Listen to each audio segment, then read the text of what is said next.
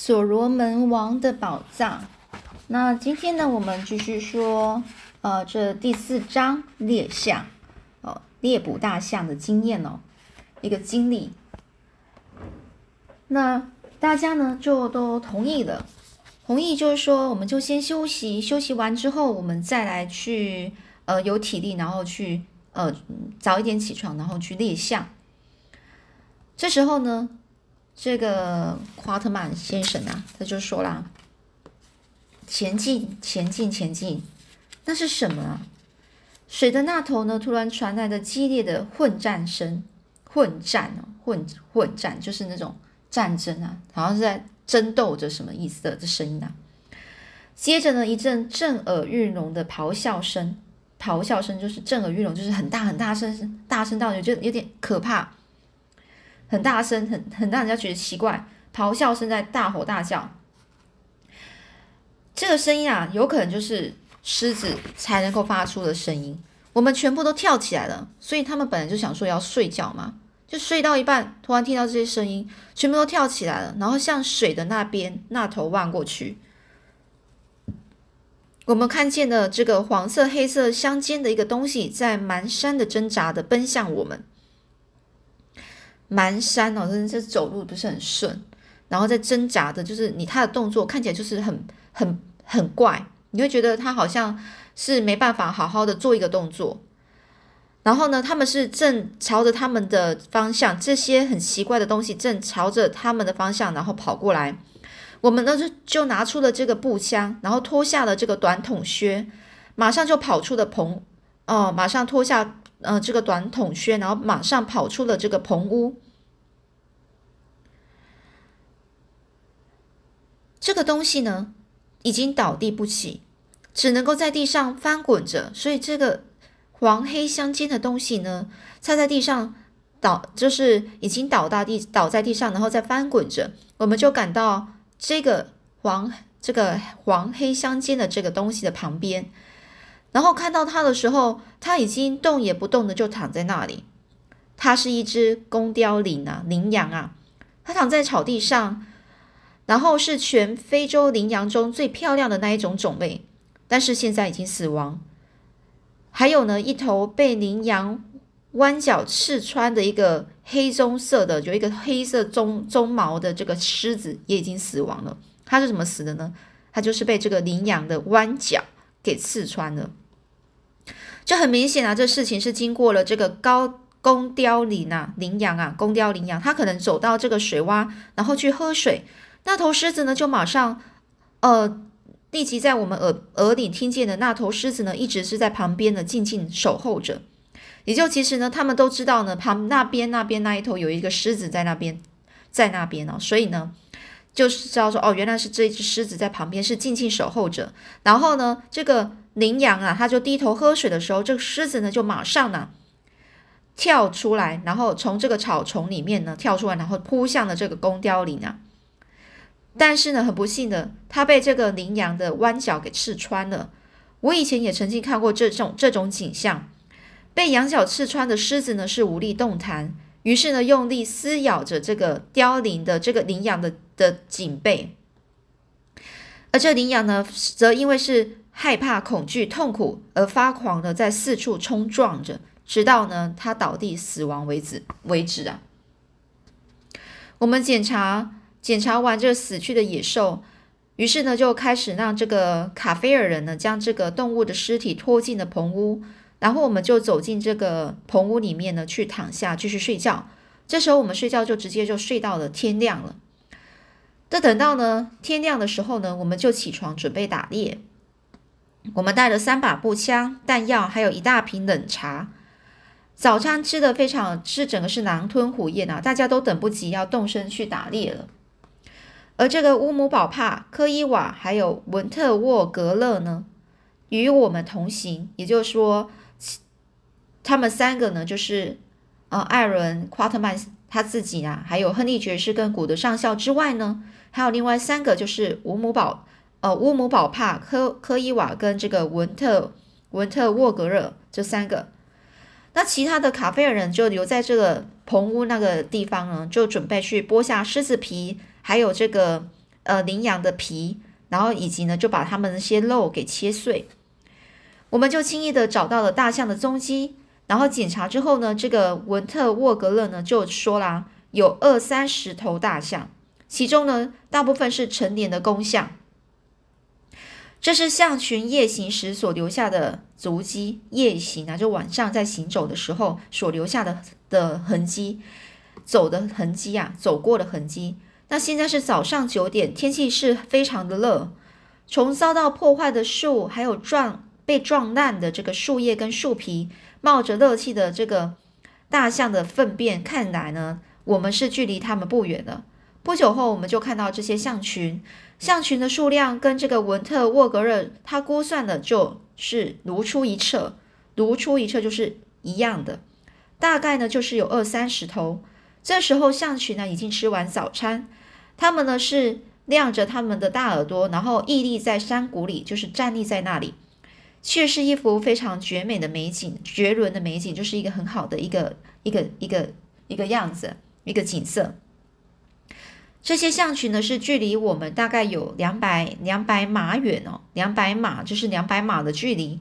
我们就大概我们就掏出了一一把干草，然后呢，他就说这个呃艾伦啊，艾伦夸特曼他自己呢就丢出了一把干草，然后是用来干嘛？测量风向。所以呢，一旦这个大象呢闻到我们的气息，它们就会在我们射击前呢就展开奔逃。所以风向是从大象那里吹来，于是我们就慢慢的、悄悄的匍匐、匍匐前进，就是是整个压低了身体哦，身体整个是靠在地上，然后往前的这样子爬，往前爬。幸好呢是有一些灌木丛作为掩护。我们就我们这时候的距离呢是大约大概呢是，呃，距离大象呢大概有四十码远呢。在我们前面和侧面啊，站着三头高大的高公象，一头是顶着巨大的象牙。我低声的就向其他人示意，我要示意就是对他们摆一些呃不同的动作，然后就意思就说我要去猎捕中间的那头大那头象。亨利爵士就指着左边那头象。那古德上校就负责长，呃，负责那个长着巨大长牙的那一头。我就低声说：“开火。”于是砰砰砰，三把重枪呢就齐声发射，就整个一起发射。亨利爵士就射中了这个这个大象的心脏，那大象呢就应声倒地，就马上就倒地了。我射的那头大象呢就是跪倒在地，原来以为它就要断气，可是它却突然站起来冲向我。于是我又朝这个大象的肋骨就开了第二枪，这次他真的是气绝身亡，就是真的死了。我迅速的再装上火药，凑近往这个象头，就是大象的这个头呢，又再补上一枪，哦，是非常残忍啊，是不是？这头大象呢，可怜的大象啊，终于停止了挣扎。就在我转身要去看这个古德的情况的时候呢。我耳边传来一声愤怒而痛苦的尖叫声。这个古德上校呢，正处于亢奋的状态。中弹的这个大象呢，转身去朝这个攻击者，然后跑过去。他几乎没有时间，这个就就是这个古德上校是几乎没有时间躲避。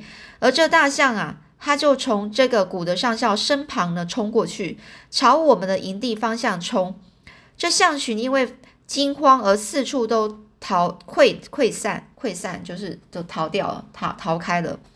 我们争论着是否继续追赶那头受伤的大象，或者是跟踪象群的问题。最后决定选择后者，后者就是跟踪那些象群啊。追踪象群时是其实是比较容易，他们奔跑的时候会践踏厚厚的这个矮树丛，后方自然会留那些就好像车轨般的那些痕迹。也就是说，他们奔跑的时候会有会有一些痕迹，非常明显的痕迹哦。那但是呢，你想追上他们又是另外另另外一回事啊。我们在这个烈日下奋力的去追赶这象群两个小时之后，才发现他们的踪影。除了一头公象之外，其他的象群全部都站在一起。象群呢是举起他们的长鼻子去闻空气的。哦，去闻空气的味道，他们是用这种方式呢去闻那个空气独特的味道拿来去显示他们正处于警戒状态，就是非常的小心啊、谨慎。他们是借由这个鼻子，然后往上，然后这样子举起来，然后去表示说这现在的状况是警戒状态。那头公象是独自在距离象群五十码处站立着，距离我们则则有六十码远。很很明显呐，他正在放哨。放哨的意思就是说，他站在那边去呃监视，帮他帮其他的象群去监视有没有敌人存在啊。现在我们的距离更近了。象群可能会看到或是闻到我们的气味，然后再度跑开。特别是这个地方啊，占地非常开阔，于是我们决定呢，就先瞄准那头公象，就是那一个在放哨的那一个公象。我低声呢发号命令，大家一同开火，三把枪全部都射中公象。这公象呢就倒地死亡，而象群呢再度四处扩逃散。很不幸的是。前方的一百码处是干枯的河床的峡谷，或者说是一处旁边有堤岸的干涸的水道。这象群呢，就纷纷就跳了下去。我们到达岸边的时候，他们正挣扎的、疯狂的挣扎着，想要爬上对岸。耳边的尽是象群的尖叫声。也就这些象群跑过去啊，都跑到那些干干枯的，就是没有水的那峡谷啊。所以呢，他们就类似就是不小心掉下去了，要不然他们想要爬起来。那有些大象呢，就好像人类一样，非常自私的就将其他的大象呢推倒在旁边，然后想要努力爬上去。对于我们来说呢，这是一个好机会，我们迅速的就装上了这个弹药射杀，打死五头可怜的大象。如果不是他们突然放弃上岸，转头冲向河道的话，我们仍然是我们能一举成成擒啊，整批象群，也就是说，有些大象呢，就是就是转身啊，就跑到另外一个河道去了，所以他们没办法，就是把这一整群大象给就是杀死。但是我们过于劳累，或是无法追上他们，也有也或许是因为我们正对于这场猎杀啊，已经开始厌倦了，所以呢，我们就终止了狩猎行动。我们一天。已经是猎到了八头象，算是丰富的斩获了，已经不错了。于是我们现在就休息。这个卡菲尔人呢，就取出了两头大象的心脏作为晚餐。我们开始呢就打道回府，大家呢就心满意足，打算呢，呃，隔日呢再去找人去去那个取下他们的象牙。我们再度呢经过古德的古德上校打伤那头象的地方。遇见了一群羚羊，但是我们并没有射杀那些羚羊，因为我们已经取得足够的肉了。这羚羊们正越过我们的身旁，然后，然后伫立在约大概一百码外的这个矮树丛后，转身在看着我们。古德上校想要凑近看他们，因为古他自己就是这上校啊，他从来没有那么近距离去看看着这个大羚羊啊。这古德上校呢，就递给这个。乌姆宝帕一把步枪，然后就朝这个矮树顶、矮树丛走过去。科伊瓦呢是跟在这个古德上校后面哦，我们则坐在这里，然后等待他们，顺便休息一下。那这时候呢，夕阳已经西下了。亨利爵士跟我在欣赏这幅美景，突然间，我们听到了一头大象嘶吼着，接着看见它翘起长鼻还有尾巴的巨兽呢，是往这边。奔跑过来，这红霞照耀下显得非常的亮眼呐。古德跟这个呃科伊瓦呢向我们狂奔而来，大象则紧追在后。我们一时不敢开枪，我们很怕说不小心会打伤那那一个正正在前头跑的那那两个人。于是呢，就而且呢，就算我们开火了，但是以这距离来看，其实并没有并没有用。但这时候，恐怖的发事情发生了。这古德上校，他成为热爱文明装扮的受害者。为什么呢？如果他愿意放弃长裤跟这个绑腿的这个高筒靴的话，就好像我们身穿这个法龙法兰绒上衣跟深皮短短筒靴进行打猎，或许就不会出事。也就是说，他如果呢，就是穿这个法兰绒上衣跟这个短短筒靴子去打猎的话。他就可能就不会出什么意外，因为这个古德上校的长裤在这场胜这场这场战斗里面呢，很显然啊，让他更累，让他遇到了就是困难啊。这个古德上校在距离我们大概约六十码六十码的距离远处时呢，他呢被被他的靴子呢，就是他的靴子呢就不小心就是他他穿的那个长靴啊，就滑倒滑在这个干草上，正好倒在这个大象的面前啊。我们全都气喘吁吁啊，心心里想啊，这个古德上校肯定逃不了了，所以呢，使劲的我们是很紧张的，就往他的方向跑过去。但是，一切在三秒钟内结束了，事情就不是不不是我们想象的那样，因为呢，有一名那一名叫做这个伊瓦呢，这个科伊瓦，呃，我看一下，也就是那个小祖鲁人啊，哦，小祖鲁人，他呢，呃，他呢，就是呃，已经挡在这个这个科呃这个。古德上校前呐，他非常勇敢的。然后呢，就是这克伊瓦，他见他看，因为他看到了他的主人在这个大象面前跌倒了嘛，所以呢，他是非常勇敢，就转身啊，赶快呢，就拿出他的长矛刺向大象，刺中大象的鼻子。可是大象，他是用他的象鼻抓住那可可怜的祖鲁人，祖鲁人啊，那个祖鲁男孩呀，然后把那个男孩呢。